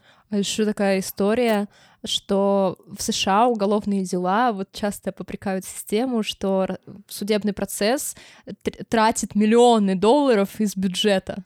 И я думаю, львиная доля из этих миллионов долларов это все равно экспертизы, ну, проведение да. анализов. Представьте, сколько вам адвокату придется заплатить в любом случае. Да. Ну и нужно сказать, что его работа не прошла даром, потому что э, он к материалам дела приобщил экспертное заключение, и там привлеченный эксперт говорил, что брызги крови, найденные, соответствуют несчастному случаю. И этот эксперт э, грант-эксперт. То есть это очень большая величина. Я помню, что у него фамилия Ли, угу. и он написал учебник по брызгам крови. То есть это не просто специалист по брызгам крови. Ну там никаких денег не жалели ни на что. Тем не менее, э, правоохранители не согласились и просто предъявили ему обвинение. Вот. А, значит, со стороны обвинения судебно-медицинский эксперт Дебора, Дебора Ридиш пришла к выводу, что Кейтлин умерла от рваных ран на голове. И вызваны они э, по причине нападения. По ее словам, женщина... Нападение может быть птицы. Может быть, птицы. По ее словам, женщине нанесли многочисленные удары тупым, но легким предметом. Э, возможно, что это не знаю, что это может быть? Лыжная палка? Чесалка для спины, знаешь, сезона. Вот. Э, значит, и помните, мы говорили про Кэндис, про сестру? Она немножко экзальтированная, кстати, сестра у нее. Да. Она, сказ... она рассказывала про то, что э, дарила семье, ну и многим, видимо, своим каким-то друзьям, видимо, выкупила большой лот с телемагазина. Это была трубка для розжига камина. Она полая, достаточно крепкая и э, сделана из такого ну, какого-то такого сплава, видимо, который не подвержен как бы а, влиянию огню, и такой прямо, которым удобно пользоваться. То есть не кочерга. Но это полая трубка. Там просто в да. сериале, я смотрела с русской озвучкой, они упоминали, что это там палка для камина, ну, которой угли теребить. На самом деле нет, это такая палочка, в которую ты дуешь для того, чтобы разжечь. Как бы, да, чтобы, чтобы морду свою не совать э, в камин, не дышать угарным газом и не, не обжечь все брови. Я просто разгадывала, что это за предмет такой. Да. И, кстати, в сериале было прикольно, что там а, проводили, а, значит, ну, не следственный эксперимент, а исследование, и там э этой палкой лупили, значит, по импровизированному телу и э, следи смотрели за следами крови, которые остаются после вот этих вот ударов. И сколько бы там ни делали, в общем-то, аналогичных следов не было выявлено. Да, они как Декстер, только плохой Декстер. Да, и более того, э, в ходе уже следствия, когда уже, так скажем, собирали доказательства, вот это вот все, в ходе обыска не был изъят э, вот эта вот трубка, там э, следствие считало, что он ее спрятал.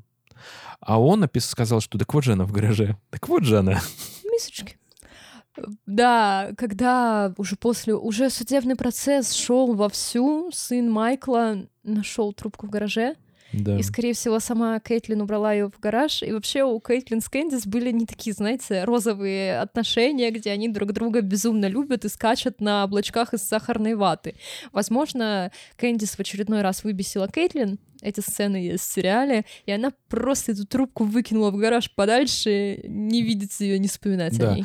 Ну и еще все там э, в сериале э, «Сторона защиты» она склонялась к тому, что при всех черепно-мозговых травмах, которые и стали э, следствием, э, которые и послужили основанием для смерти, в общем-то, которые привели к смерти, э, всегда есть отеки, перелом основания черепа. Ну, в общем, грубо говоря, когда тебя по голове лупят, это остается, в общем-то, очень такие заметные И следы. ты не умираешь от потери крови, ты Да. умираешь от отека мозга. Да. Всего этого, естественно, не было. У Кейтлин не было. Вот. И судебный процесс все-таки, несмотря на, так скажем, информационный вот какой-то вот шум, да, от других событий, он э, привлек огромное количество журналистов, поскольку Майкл все-таки достаточно известный писатель, а с- тем более с политическим прошлым. Вот. А во-вторых, э, нами упомянутая, значит, французская компания начала съемки документального фильма об американском правосудии на Да. основе дела, на основе дела Питерсона. Да, их задачей э, не было рассказать историю Питерсона, они хотели показать, насколько американское правосудие несправедливо. И у них, кстати, получилось. Да. Ну, еще, помимо всего прочего, огромный интерес журналистов вызвал тот факт, что Майкл Питерсон бисексуален. Как будто бы не всем все равно. Ну да ладно. Это их очень возмутило в начале 2000-х. Но да, для начала 2000-х это действительно было достаточно провокационных, потому, прово- провокационным заявлением, потому что таких вещей, как камин или чего-то такого, вот вообще практически не было. Вот. Но, а, значит, в чем прикол-то? Одного из секс-работников даже вызвали в суд для показаний. Впрочем, он подтвердил, по-моему, что он, э, значит, рассказал о том, что он с Майклом общался просто, и Майкл ему рассказывал, какой у него крепкий брак, что-то такое. То есть доводов в пользу того, что якобы а, вот эта вот его бисексуальность являлась мотивом совершения преступления и как-то вызвала негодование, ну, трудно в этом, в общем-то, все верится, Я конечно. хотела тебе еще один прикол рассказать с вызовом этого секс-работника в суд. Там молодой человек, он военный, он такой статный, искрометный, знаешь, типичный американский парень с огромной улыбкой. И его допрашивают, его допрашивают обе стороны, и сторона защиты говорит, а кто, как правило, становится вашими клиентами? Кто вам пишет? И молодой человек отвечает, ну, знаете, богатые, белые, женатые мужчины, вот, ну, мой типичный Ну, типа контингент. известные какие-то, он еще так сказал, Да, что... да. И его адвокат спрашивает, а кто они обычно по профессии? И он говорит, ну, бывают, знаете, врачи, а бывают адвокаты, а еще у меня был один судья. И судья говорит, но это был не я. И это все, знаешь, вроде бы у них серьезный судебный процесс, убийство женщины, Майкл Питерсон гад, но при этом, когда этот парень появляется, и они начинают вести его допрос, я посмотрела весь этот кусок с допросом, у них такое у всех игривое, веселое настроение. Слушай, ну мы тоже вот записываем True Crime подкаст, у нас тоже веселое, игривое Да, настроение да, но мне очень понравился этот контраст, потому что судья, он сидел такой серьезный мужчина, Слушай, это нормально. и он такой, ну это был не я. И парень такой, да, да, это был не вы, дорогой. Еще один необычный факт, помимо бисексуальности Майкла, э, заключался в том, что в его жизни уже был один эпизод с лестницей. Э, Кстати, спойлер, Майкл Питерсон окажется в тюрьме, и там его будут называть лестницей. Ну, не самое позор- позорное погоняло, но могло бы быть и покруче. Например, мертвый или граф. Клык. Эм, Правда, вся эта ситуация с лестницей произошла за 17 лет до смерти Кейтлин. Оказалось, что тело Элизабет Редклифф, той самой подруги первой семьи Питерсона, нашли у подножия лестницы с травмами головы. А, Майкл утверждал, что женщина мучилась из-за мигрени и постоянных головных болей, как я. Надеюсь, мой труп не найдут у лестницы. А, ее смерть расследовала и немецкая полиция, и военная полиция США, потому что они граждане США. И вскрытие подтвердило, что Элизабет умерла от внутримозгового кровоизлияния, вторичного по отношению к нарушению свертываемости крови на фоне там хронической болезни. И, то есть, получается, она сначала умерла, а потом упала с лестницы. Но нашли ее возле лестницы. А, так говорил Майкл, и такова была информация в официальных немецких документах. А, основная загвоздка в том, что Майкл стал последним, кто видел Элизабет. А, Питерсоны ужинали у подруги, ее муж умер, и они старались всячески поддержать Элизабет. Майкл остался с ней, чтобы помочь уложить детей, и вечером он вернулся домой. Э, няня детей Барбара обнаружила тело женщины только утром, а девочки в этот момент спали на втором этаже. То есть она уложила детей вместе с Майклом, он ушел, и произошел некий эпизод. И в суде обвинение сразу начало подозревать, что, а может, у Майкла и Элизабет были какие-то отношения, и она угрожала рассказать обо всем Пэтти, и он решил ее убить на лестнице, потому что его так сильно манит лестницы. Или у нее были отношения с ее, с ее мужем? Да, и она решила об этом рассказать Пэтти. Суть в том, что Пэтти, его первая жена, она такая интересная женщина, и она приехала сразу же, когда началось уголовное дело, его поддержать. Она была вместе с ним, она участвовала в съемках фильма. И когда ее спрашивали о поведении Майкла в Германии, она сказала, ну, он улыбался и мужчинам, и женщинам. Я поняла, что он с ними флиртует, но, знаете, меня это не беспокоило, и я с лестницы не упала. Так что нормально, такая, нормально, нормально. Да. Такой у нее был панч. И поэтому, скорее всего, Пэтти было бы до фонаря, если бы у него случились отношения с Элизабет либо ее мужем, потому что она как раз-таки принимала Майкла. Однако обвинение смутил второй несчастный случай возле лестницы. Да, женщины упали с лестницы с разницей в 17 лет. Это много. Но стран... странное стечение обстоятельств. А, они решили обвинение эксгумировать тело Элизабет. Оно было забальзамировано, и ее похоронили в штате Техас, где жила ее семья. И тело доставили в Северную Каролину в апреле 2003 года. А, окружной прокурор отказался передавать вскрытие местным специалистам по неизвестной причине, потому что адвокат тот самый классный fancy-адвокат, настаивал, чтобы вскрытие провели в Техасе. Э, он апеллировал э, деньгами налогоплательщиков, которые почему-то должны как бы передавать суммы на эксгумацию и транспортировку тела из Техаса, и на то, что специалисты в Дареме могут быть предвзяты по отношению к Майклу Питерсону. Но это не помогло. И судмедэксперт, который проводил вскрытие Кейтлин, занимался телом Элизабет. То есть повторное исследование проводил один и тот же человек. Эм, и оно позволило говорить о возможной смерти насильственного характера. Правоохранительные органы не стали предъявлять обвинения Питерсону в смерти Элизабет, однако, по их версии, он мог инсценировать по уже известной модели несчастный случай с Кэтлин. И в октябре 2002 года, еще до суда, родная дочь Кейтлин подала гражданский иск в отношении Питерсона на 25 миллионов долларов. А, он, кстати, ей не заплатит деньги, он в 2006 году признает себя банкротом. А, Питерсон потратил все свое, что было, в том числе и дом, на оплату услуг адвоката. И 10 октября 2003 года присяжные признали Майкла Питерсона виновным в убийстве жены и приговорили к пожизненному сроку без права на УДО. А, отказ в УДО в Северной Каролине означает, что он совершил убийство преднамеренно. То есть, если бы убийство признали ну, случайным, по неосторожности, по неосторожности или по легкомыслию. Э, на основе сильных эмоций в тот момент. То тогда... Не, ну на основе сильных эмоций это... Не, ну в смысле в состоянии... Как это называется?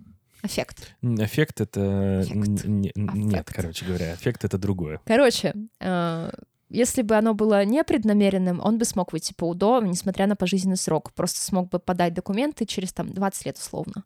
А так как убийство было преднамеренным, Майкла Питерсона лишили возможности выйти на свободу. Как присяжные пришли к выводу, что Майкл Питерсон запланировал убийство жены за секунду до атаки. Это уже считается преднамеренным убийством. Они поверили в версию с бисексуальностью. И, кстати, помощница прокурора очень сильно на нее давила. Она говорила, как может быть счастливый брак, если он переписывается с секс-работниками. Кстати, там слово секс-работники вообще никто не употребляет. Да, хукер. А, и она постоянно к этому обращалась и говорила, что у них была только иллюзия счастливой жизни. Но я не знаю, мне вот находясь в 2023 году и узнав множество историй про абсолютно разные браки, понятно, что люди могут быть счастливы в том случае, если они друг другу подходят. И если тебя устраивают отношения с твоим бисексуальным партнером, который переписывается с парнями в интернете, так значит, все нормально. Но помощница прокурора говорила, что такое женское счастье невозможно. И посмотрите на Кейтлин. Она такая красивая и клевая. Разве бы она терпела Майкла Питерсона с его изменами?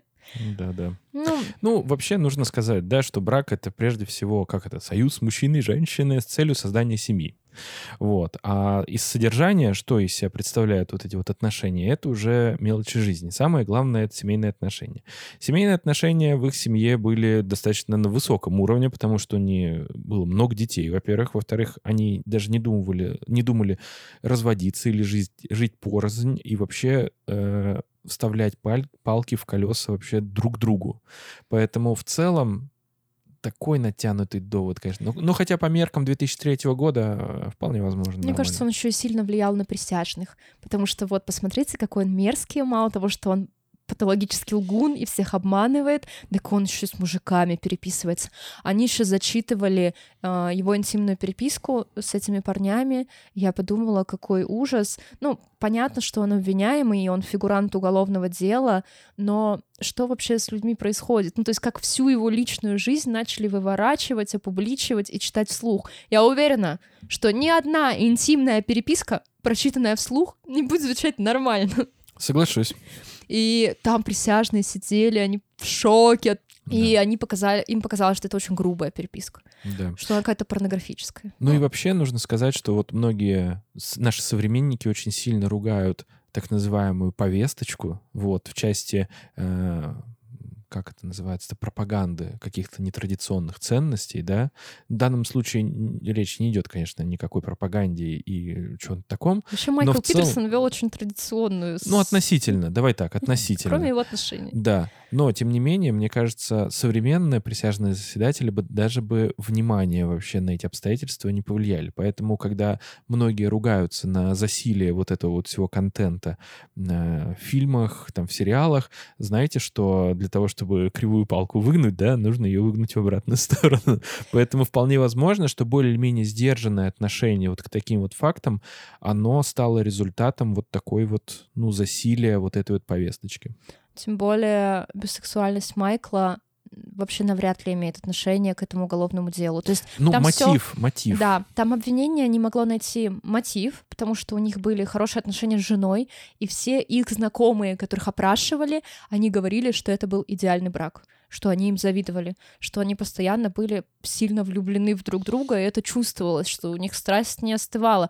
И там даже сын Майкла говорит, что он завидовал сексуальной жизни своего отца, потому что он периодически слышал из-за того, что спальня рядом находится, и он думал, блин, моему бате 50, а у него вот бы такая... нет столько тестостерона, да? Но у него такая роскошная сексуальная жизнь. Но и вот эта картинка идеальной семьи, может, она и была идеальной, мы не знаем, что они подходили друг другу, не подходили. Она так удобно обвинением разбивалась вот о его бисексуальности. Хотя в браке норму определяют люди в нем участвующие, а не кто-то посторонний. Ну и, конечно, уголовный кодекс. Если вы свою жену убили, там уж вас не спасет ее согласие это возможное. И еще один момент, связанный с присяжными, а, был один темнокожий парень, присяжных, который заявил, что эти белые власть придержащие мужчины во всем и виноваты. Ну, то есть это расизм наоборот это белый расизм, да, также это называется uh-huh. явление. И Питерсона доставили в колонию в городе Нэш. Он содержался там вплоть до 16 декабря 2011 года. То есть срок заключения у него получается 8 лет. А, В 2006 году суд отклонил первую апелляцию Питерсона. А, Количество апелляций ограничено. А, Надежда выйти на свободу у него оставалась. И в 2007 году Майкл исчерпал свой лимит. То есть все, ты пожизненно в тюрьме без права на УДО. Но в 2008 году обстоятельства уж так сложились, что у него появился еще один шанс. А, Адвокаты утверждали, что обвинение утаило оправдательные доказательства о нанесении удара, использовало эксперта с недостаточной квалификацией, а также один из присяжных основывался на расовых факторах. Вот тот самый парень, который обвинил всем белых. А, Смотрите, что произошло. Э, Эксперт, который анализировал э, брызги крови от м, страны обвинения, всех обманул а, по поводу своей квалификации, количество научных работ, эм, количеству оценок экспертных. э, разданных им в разных обстоятельствах и насчет выездов на места преступлений. Все эти цифры не сходились с реальностью, и команда адвокатов Майкла все это обнаружила, изучив огромные материалы уголовных дел того самого Дарема. То есть человек, который должен был давать экспертную оценку, вместо того, чтобы проводить реальные научные эксперименты. А научный эксперимент — это не когда вы приводите действие к нужному результату, а когда вы делаете вид, что результата не существует, и проводите большое количество этих самых опытов. И вот человек, который отвечал за науку, выступил на стороне обвинения и был ангажирован. Ну, грубо говоря, говоря процессуальным языком, доказательство является недопустимым, и оно должно быть исключено из материалов уголовного дела. Соответственно, дело должно рассматриваться по вновь открывшимся обстоятельствам, и все это рассмотрение должно быть уже с учетом вот этого. А единственное экспертное заключение, которое есть, это со стороны защиты. Да. Единственная проблема, что им бы пришлось собирать новых присяжных, и обвинение могло снова обратиться к теме бисексуальности Майкла и его общению с другими мужчинами. Я думаю, что он очень сильно этого боялся. Да. Э, Сам Майкл, кстати, плохо принимал свою бисексуальность, и у него был эпизод в детстве, в 15 лет, когда отец застал его с э, другом, с которым они вместе играли в одной команде, и отец сильно его избил из-за каких-то непонятных почесываний, поглаживаний между ними. И э, так сложилось, что в 10 2010 году ходатайство все равно отклонили. Ничего не помогало Майклу. Эм, в 2003 году, когда шло еще первое судебное разбирательство, в публичном поле появилась как раз-таки новая теория о смерти Кейтлин. Это и есть теория о совах. Их сосед, он тоже был адвокатом по стечению обстоятельств, но адвокатом на пенсии, Лоуренс Поллард, предположил, что Питерсон не причастен к убийству жены. Он базово поверил в его невиновность, потому что он постоянно наблюдал за ними, ну, в такой естественной среде, скажем так, и не мог и подумать, чтобы Питерсон пошел на преступление. И, как утверждает Поллард, э, причиной смерти Кейтлин стала трагическая случайность. И в этой случайности замешана сова неясыть. Э, Птицы особенно агрессивны именно в декабре, это их брачный период для той местности. Они обитали в лесу возле дома Питерсонов, и Поллард пришел к выводу, что раны на голове Кейтлин могла нанести только сова. У него, кстати, был свой макет головы, своя совиная лапа, которой он проводил исследования.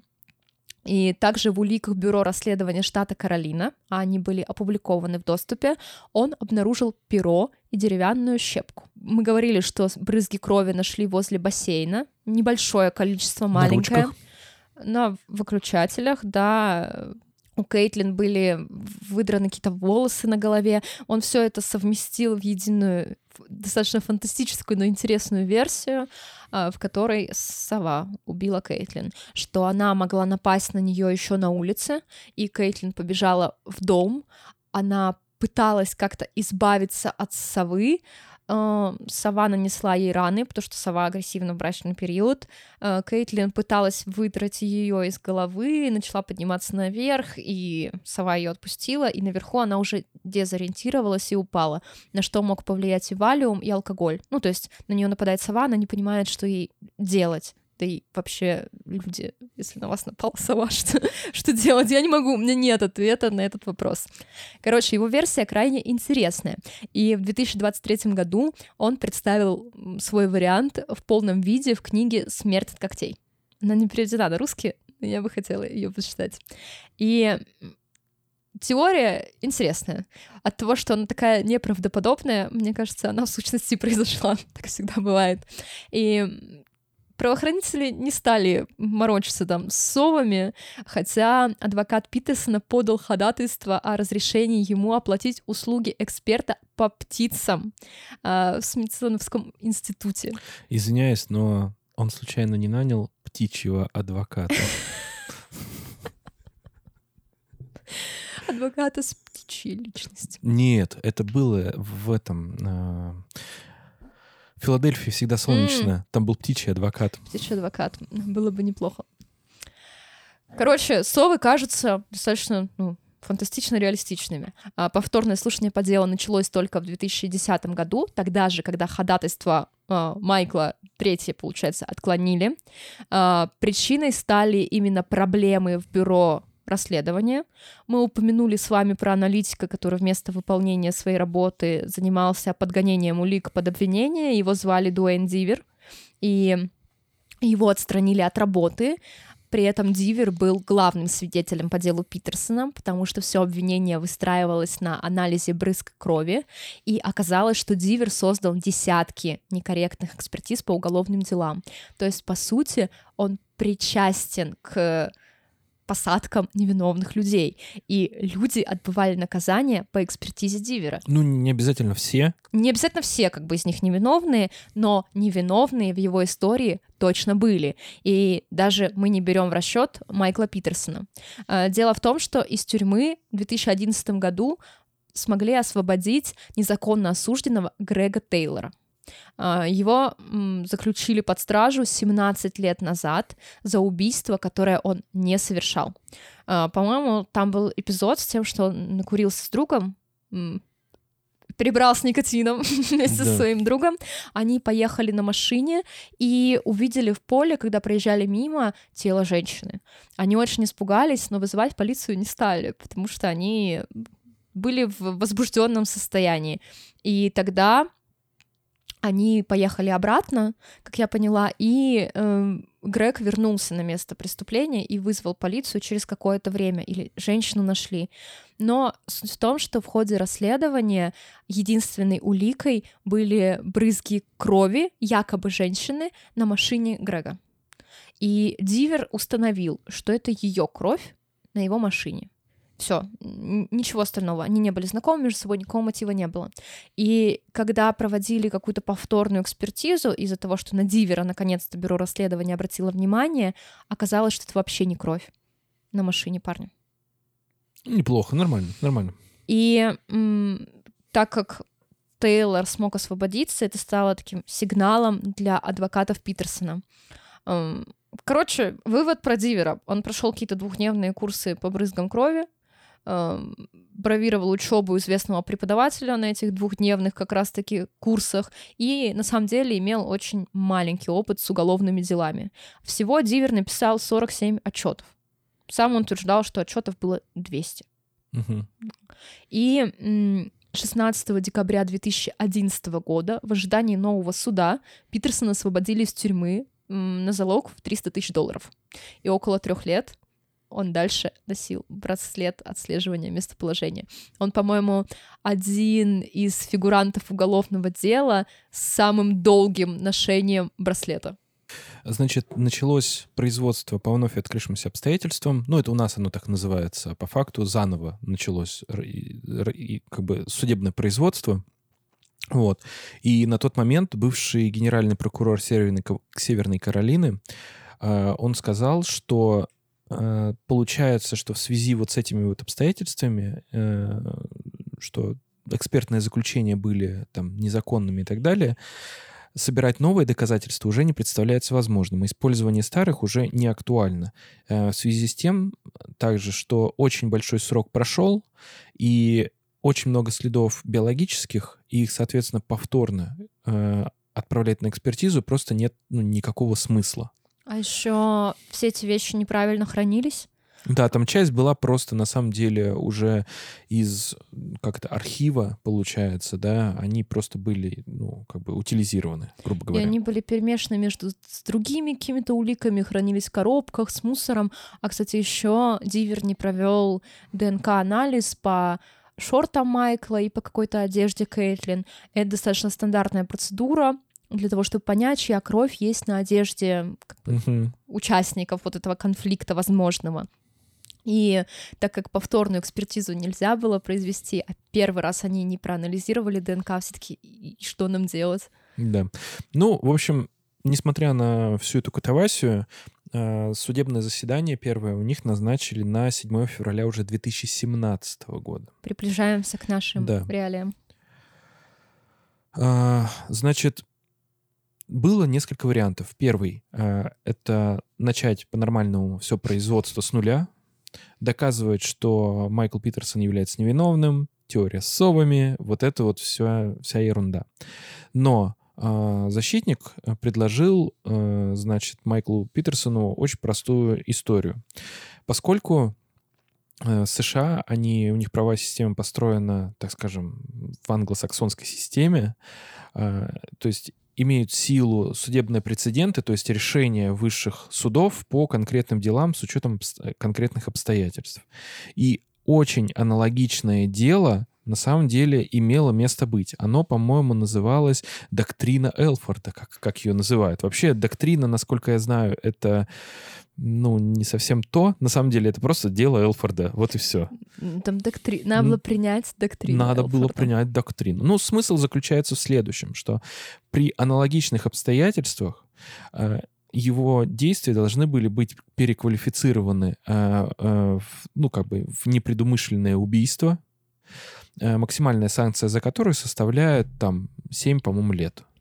А он уже этот срок отсидел. Иными словами, он мог встать в заседание и сказать, что вот есть такая-то, такая-то статья, с учетом всех обстоятельств, э, я признаю себя виновным, и его просто из зала судебного заседания отпускают.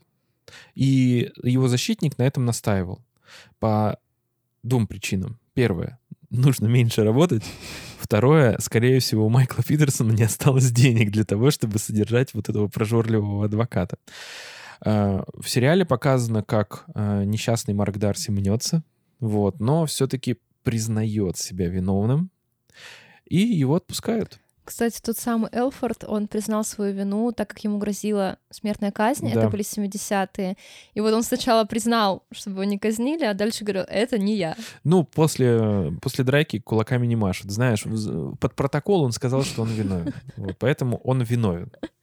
Майкл Питерсон оказался на свободе, и он до сих пор жив и здравствует. Он еще написал две книги.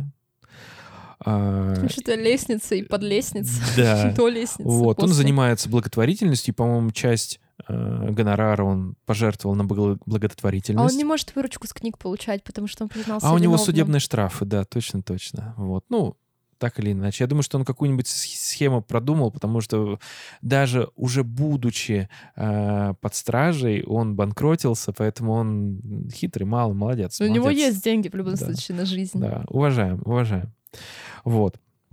Значит, что случилось с другими вообще действующими лицами? Во-первых, помните, такая была француженка, которая редактор фирмы, фильма «Лестница», которая снимала, и которая считала, что если она выпустит этот фильм, и все посмотрят эти 8 серий по часу, то они неожиданно примут позицию спорную э, Майкла Питерсона. Жалко, что... Я, я уверен, что все бы имело смысл, если бы там была теория про сов. Я согласна. Теория про сов супер. Вот. Тем не менее, э, девушку звали Софи Брюне. А, Она достаточно часто приезжала к Майклу на свидание в тюрьму. В общем, она ж- э, как это Ждуля. ждуля. да. Я вот в документалке «Лестница», где 12 серий, там ее, ну нет, про нее никто не упоминает. Вот как в сериале, что она потом кричит на него, что да ты про меня даже нигде не говоришь, я тебя поддерживаю. Но так как я уже знала, что Софи существует, я ее выслеживала. Короче, ну, когда судебный процесс, вот по его освобождению, там его дети сидят, и седовласая прекрасная женщина. Я такая, она. И несколько раз она вот так всплывала. Да. Ну, в общем, у них завязался, будем так говорить, тюремный роман. Вот. Но обстоятельства сложились так, что уже в 2017 году, когда и было рассмотрение дела, они расстались. Вот. Причины неизвестны, но э, он, исходя из э, того, что было в сериале, он ей рассказывал, что они уедут в Париж, начнут новую жизнь, э, что якобы Майклу Питерсону абсолютно пофиг на своих детей, они там как-нибудь сами разо- Ну, разберутся. Да, но тем не менее, он как бы решил, что он не хочет этим всем заниматься. А, Возможно, что я затрудняюсь, конечно, сказать, но я думаю, что он просто не хотел свою жизнь просто менять. А в фильме он, в художественном фильме, он такой, да я устал жить с женщинами, Тян, не нужны женщины, отстой. Мрачный титан одиночества, да. Да, и он ставит фотографию Кейтлин на тумбочку. Ну, этим художественным приемом они выражают, что Майкл Питерсон до сих пор не признает свою вину, он утверждает, что не убивал жену, и он ее до сих пор любит. Да. Но, насколько нам известно, он все-таки продолжил жить семейной жизнью своей бывшей женой Петти. Вот, они жили в США. А, Кстати говоря, она переехала в США во время процесса для того, чтобы его поддержать. И Петти умерла от сердечного приступа в 2021 году. Но они жили как соседи, я поняла. То есть у них было такое Да. комфортное соседство. А, Вот. Сейчас Майкл снимает квартиру на первом этаже дома и живет один. А, По детям и всем остальным. Значит, тот Питерсон занимается развитием своей компании по управлению активами America Industries и уделяет большое внимание соцсетям. Ну, в общем, Мгм. такой. Он и там снимал сторисы из машины. Да. А второй, вот этот бр- брат его, который настоящий, этот э, ребенок Петти и Майкла, получается, Клейтон, э, отбыл срок за попытку взрыва в университете. Дьюка. Это то, что Да. есть в сериале, и это правда его биография. Да, сейчас он живет с супругой и двумя дочерьми в, Бол- в Балтиморе и работает инженером. А, значит, Марта и Маргарет, да? Маргарет живет в Калифорнии и работает в индустрии кино и сериалов. А Марта работает психотерапевтом в Колорадо. И Кейтлин — это дочь э, Родная Кейтлин. Кейтлин, которая, да, которой фанта... на имя, фанта- на имя э, которой фантазии не хватило. Она живет со своим мужем и дочерьми-близняшками в штате Вирджиния.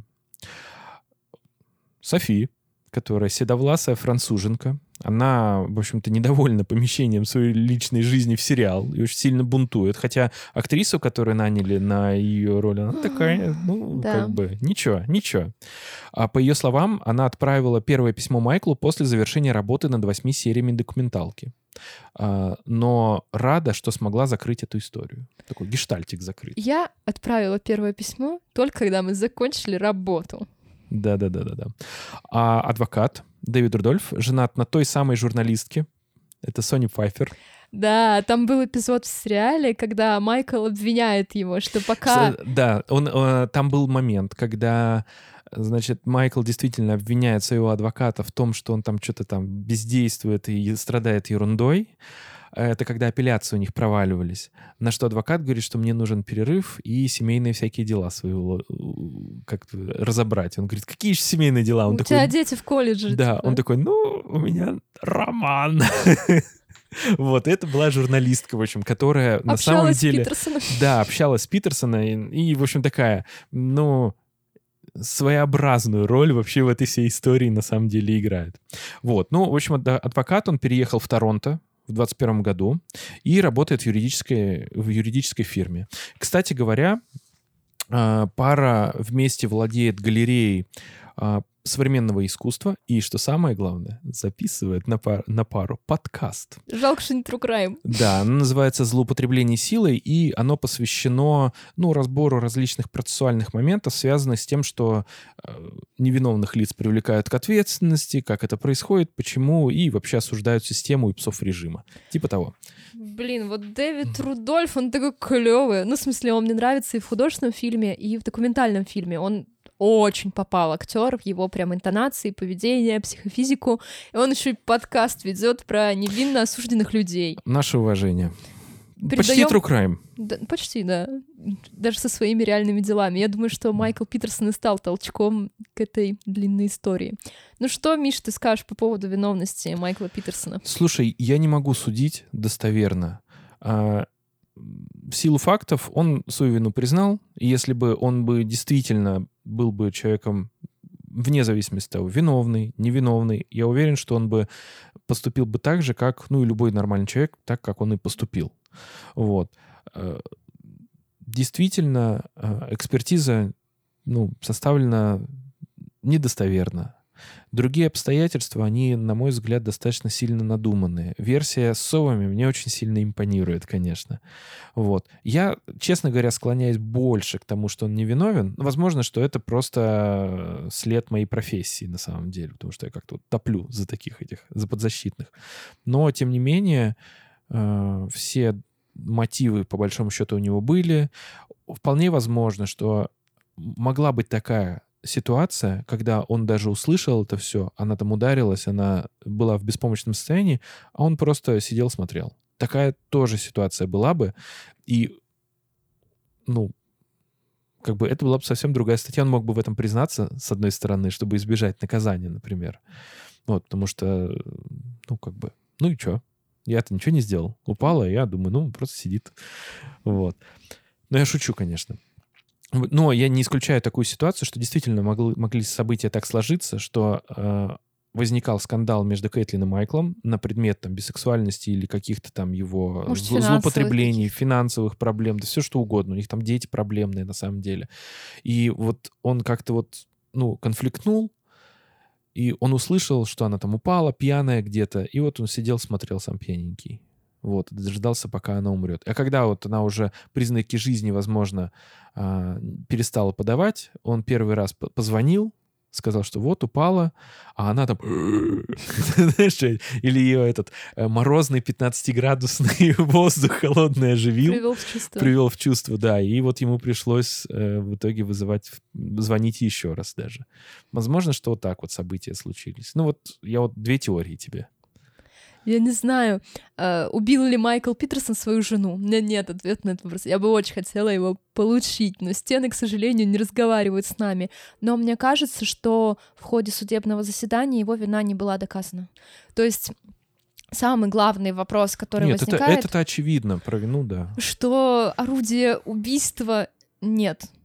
И они его судят, придумав мотив, связанный с бисексуальностью, и присяжные на него реагируют и откликаются.